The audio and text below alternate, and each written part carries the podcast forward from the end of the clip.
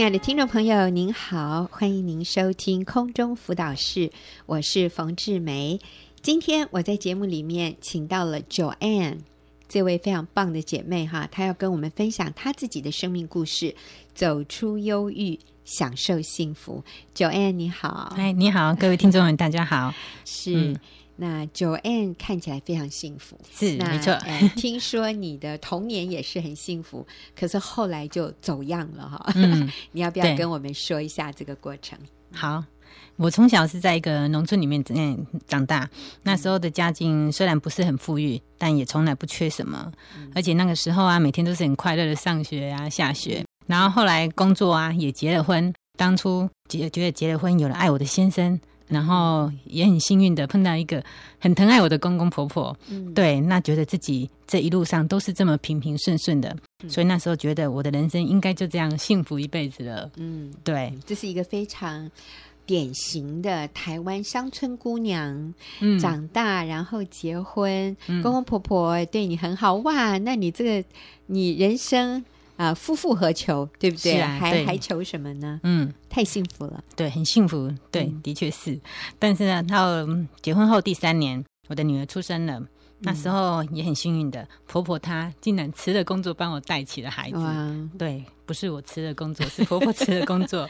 那那时候大家都很羡慕我，嗯，对，因为大家都觉得我的婆婆真的是对我太好了。嗯，那我可以，因为婆家是在高雄，那我跟先生是在台北工作，哦、那就觉得自己。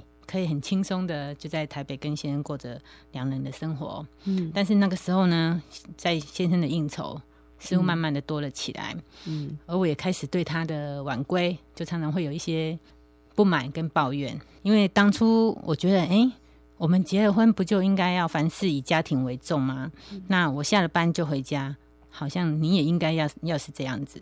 慢慢的呢，我的抱怨就变成了之间的一些争吵。嗯哼，那接下来我们就开始会有冷战，嗯，对。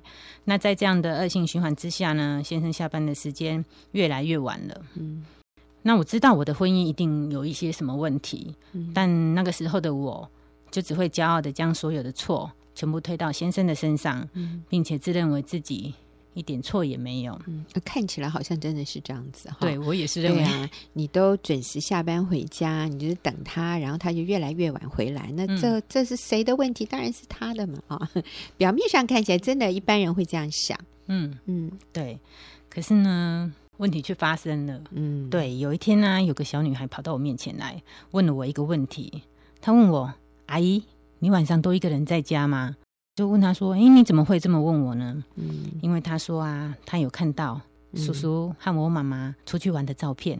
哦，这个孩子呢，是我最要好朋友的女儿。哇哦，对，当下那一阵，从来不知道什么叫锥心之痛，那个感觉就涌上来了。嗯、对，就那个感觉就像一把刀，好像刺入自己的心一样。所以你的意思是你先生跟你最要好的朋友是他们有有了有。不正常的关系，不正常的关系，也就是所谓人家说的外遇，嗯、是对。OK，然后回家后，我也跟先生求证。嗯，那一开始他什么话也都不说。嗯，后来我又问他一句话，说：“你要离婚吗？”嗯，他说不要。其实这件事情会发生呢，其实我很懊恼，嗯、因为我觉得我没有为我的婚姻竖起安全的围篱。嗯、这个围篱就是说，因为我不懂得保护我的婚姻。嗯。当我跟这个好朋友，我们有很多的分享在这当中。嗯，那这个朋友在他婚姻上遇到困难，嗯，然后我回家，我就会跟先生转述，嗯，说我的好朋友遇到了什么困难，什么困难。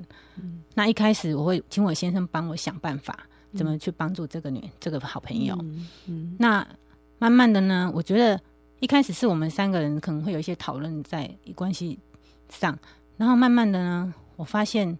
他可能有，当他发生问题的时候，他不会。你说你的好朋友有问题，就不直接找你了，嗯、对，直接找你先生，对，求助。是因为我觉得这样子，嗯、一开始我是不知道，可是慢慢发现他他们两个的可能就是接触的时间变多了。嗯，嗯那我在想，那个关系就是在那个时候，是、嗯、他们的关系就在那个时候建立的。是，其实我们在这边稍微停顿一下哈，Joanne 在里。他提到说，他疏忽了，他没有为他的婚姻竖起围篱，嗯，呃，没有保护是你的婚姻。嗯、那这个保护是什么呢？其实哈，我们发现外遇啊，都不是掉进去的，外遇是滑进去的，是一步一步一步的，而且在一开始大家。也不一定啊，大部分的时间，大家一开始并没有想要去把这个变成一个外遇，嗯，而是因为你接触的机会越频繁，嗯，还有就是有一些深入的分享，嗯，所以你把 Joanne，你把你好朋友的问题拿回去跟你先生讲，其实，在某种程度，你先生就比较深入的了解，嗯，你这个朋友他现在是在一个。比如说，因为她跟她的丈夫关系不好，嗯、对，所以，哎，你知道那种英雄救美啊，是，或者是，呃，你先生知道说这个女人她里面现在是非常缺乏感情的，嗯、她里面是很需要一个强壮的男人来帮助她的，所以可能一开始你先生真的是想要去帮助她的婚姻哦，对，可是，可是因为两个人的接触。嗯密切，然后又深入，嗯，最后反而就是转移了，把那个可能你的好朋友把他对他先生的那个依靠的需要转移到你先生，嗯、那你先生也感觉到，哎，他跟这个女人在一起，他很被肯定，嗯，他很有成就感，然后再加上因为是一个新鲜的关系，所以又会有一些化学反应啊。然后，其实外遇就是这样，一点一点的，慢慢的就滑落进去了。嗯，但是 Joanne，你说你发现是因为一开始你没有注意到有这样的危险性。嗯，其实一开始的时候，我们会觉得我们三个人在聊天的时候，觉得一些对话，我会觉得好像是我们三个彼此之间开玩笑的一些对话。嗯，那我觉得我先生对他好像人家所说的有那个。有点深爱的那个感觉，嗯、对，因为一开始我会跟我先生说他好可怜呐、啊，他、嗯、他的先生怎么对他，怎么对他这样。那我在想，一开始我不觉得他是一个问题，嗯，可是这个问题在我不知不觉中是，他就慢慢发生了。所以，啊，我觉得 Joanne 你这个个案真的非常好，我们真的是要提醒听众朋友，哎、嗯。呃，就是。这个男女之间的界限，我们一定要去尊重。是就是说，如果我们跨越一些界限，就会出问题的。对，所以你都不要觉得说我可以有好要好的异性朋友、嗯、啊。有人曾经问我说：“难道我不能跟我的前任男友或者以前的女朋友，嗯、我们不能做情人，可是我们可以做朋友啊？”我说：“情人当然不能继续做，但是也不要做朋友。”是没错，你不要骗你自己，说那个不会是问题啊、嗯呃！你知道，就像什么？我举一个例子，就像今天，如果我是一个戒了烟的人，你知道，我就不合适再去吸烟室 哈，嗯、或者是我是一个戒了酒的人，我就不要再去酒吧了。嗯，但是如果我是一个从来不吸烟的人，我进到吸烟室，我都会受不了，被呛的逃离开。嗯、所以。你你过去是一个什么样的情况？你现在就不合适再去靠近他了。如果你是一个戒烟的人，所以如果是你的前女友、前男友，也不合适做朋友。那你看，连刚才啊，我们说 Joanne 的先生跟 Joanne 的好朋友，他们以前也不是男女朋友，但是稍微靠近一点，都容易产生这样子男女之间的暧昧的感觉。那何况是你的？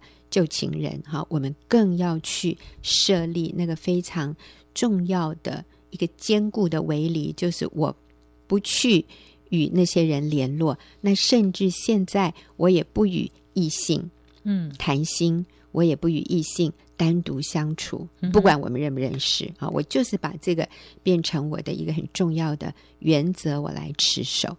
那那这个对我们的婚姻是一个很重要的保护。嗯，没错。啊、那我也要说，其实我有一个朋友，他说他先生非常的嫉妒。他说，如果有男人打电话到他们家来找他，他先生都会说我太太不在，就就挂了电话。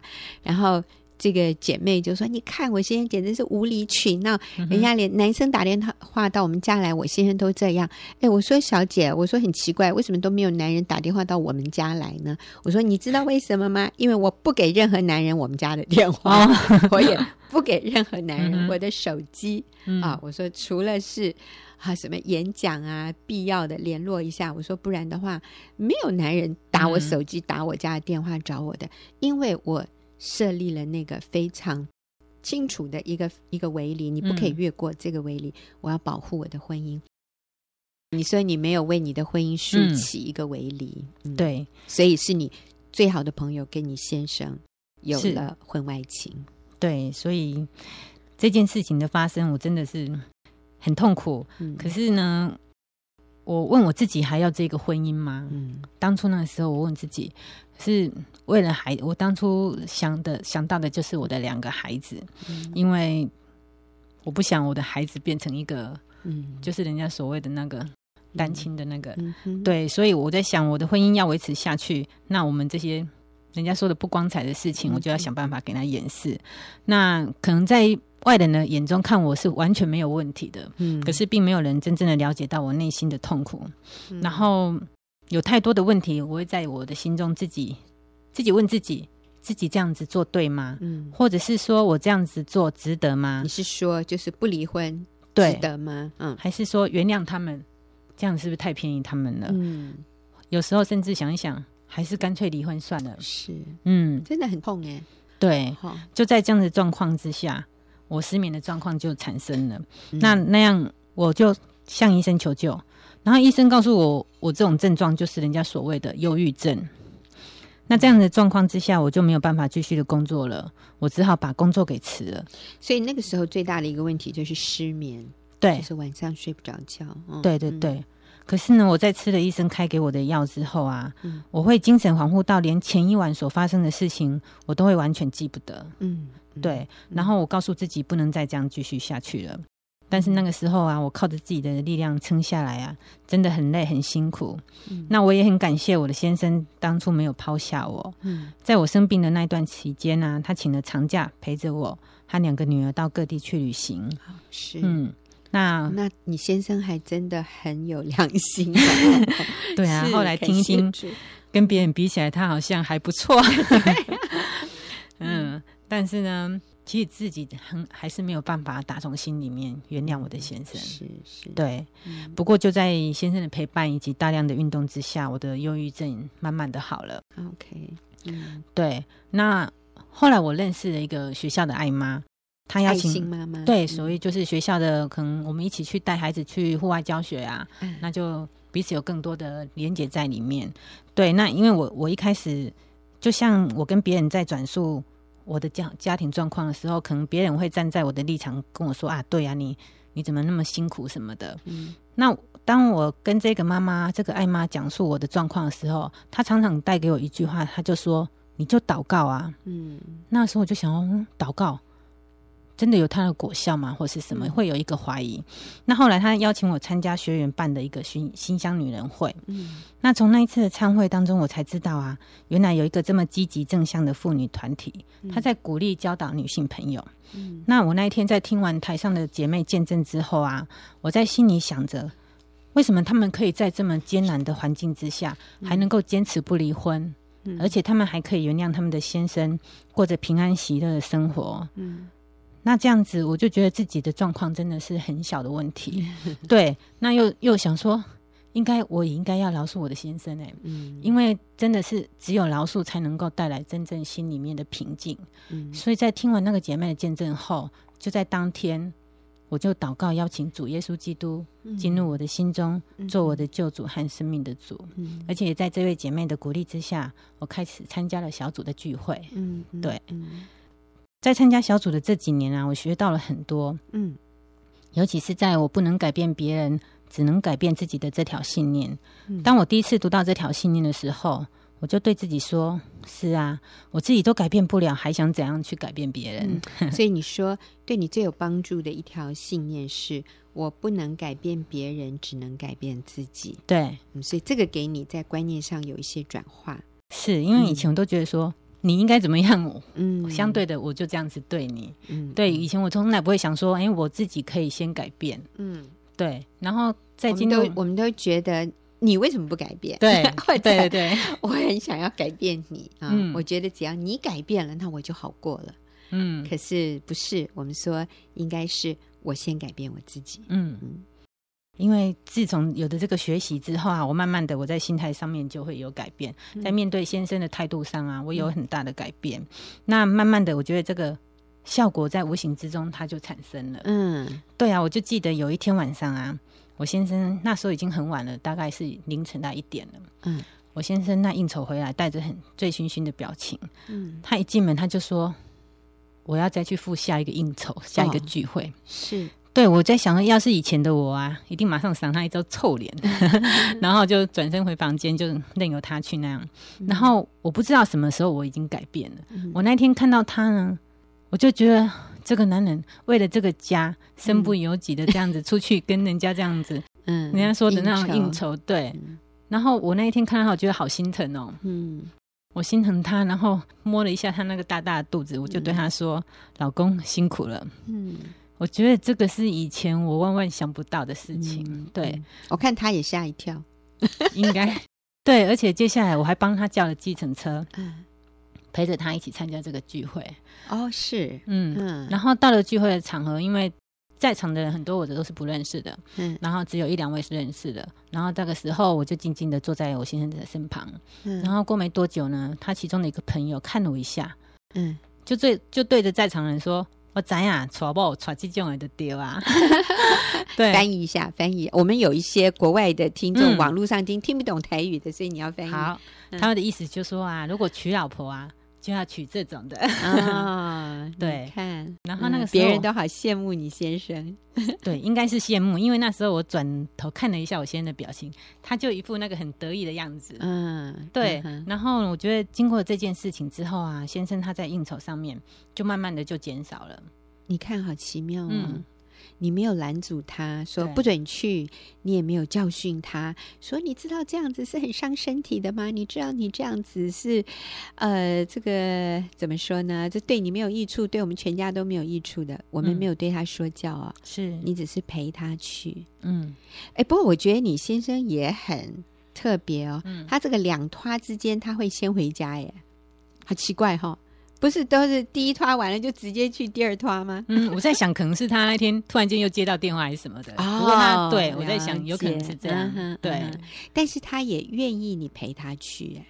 其实我现在回想起来，嗯，他以前常常会要求我陪他去，可是我都不愿意。哦，因为我觉得那个场合不是我喜欢的，而且那些人也不是我喜欢的，所以我就觉得我不喜欢，我干嘛要去呢？是，其实我想你先生一定非常以你为荣哎，因为哎，你真的是美女哦，不好意思，谢谢。听众朋友，你们没有这个福气看不到我们 Joanne 多美哈。我在想他先生愿意带他去哈，一定会觉得带着这个墨哈，带着这个老婆出门。是很有面子的事，谢谢谢谢。但是你说，当你愿意陪他去之后，反而他以后应酬的次数减少，对，这个好奇妙哦。对，我觉得这个是神在动工，因为因着我们的改变，嗯，然后带给我们意想不到的那种结果，是，对，所以我就说自己要先改变，是。对，然后先生看到你的改变，他自己无形当中他自己也改变了。嗯，对，嗯，然后我觉得我的家庭也带来了很大的改变，嗯，对，包含哪些？其实我不断的在操练这条信念，而且我我会把它运用在我的日常生活当中。对啊，像先生下班啊，就给他一个灿烂的笑容啊，然后为他准备丰盛的晚餐，是，然后同时给他一个轰轰烈烈的夜晚。哎呦，你好认真啊，你真的是回家做功课的女人，对对，太棒了。然后在亲子关系上啊，其实我也常常带给孩子一些。比较正向的对爸爸的印象，嗯，然后不管我们出去吃饭什么，当我们坐在餐桌的时，坐在外面吃饭的时候，我就会跟孩子说：我们今天可以在这边吃这么好吃的东西，我们要对爸爸感恩啊。对，然后他孩子也很认真学习，当他们看到爸爸为他们炒饭啊，他们就会对爸爸说：爸爸。你炒的饭比妈妈炒的好吃呢，是哎，然后你都不会嫉妒嘛哈？你不会，我觉得这样我会更轻松，因为 爸爸会可以做起一些妈妈的工作也很好，嗯，对，然后他们也会跟爸爸说：“爸爸，我们好期待星期天哦。”嗯，因为星期天啊，爸爸会为他们准备他们最喜欢吃的猪排三明治。哎呦，你先生很厉害，会下厨哎，还做这么好吃的东西。其实他还蛮喜欢的。嗯、对，然后我我在我回想起来以前呢、啊，当爸爸出差的时候是他们最开心的时候。哦。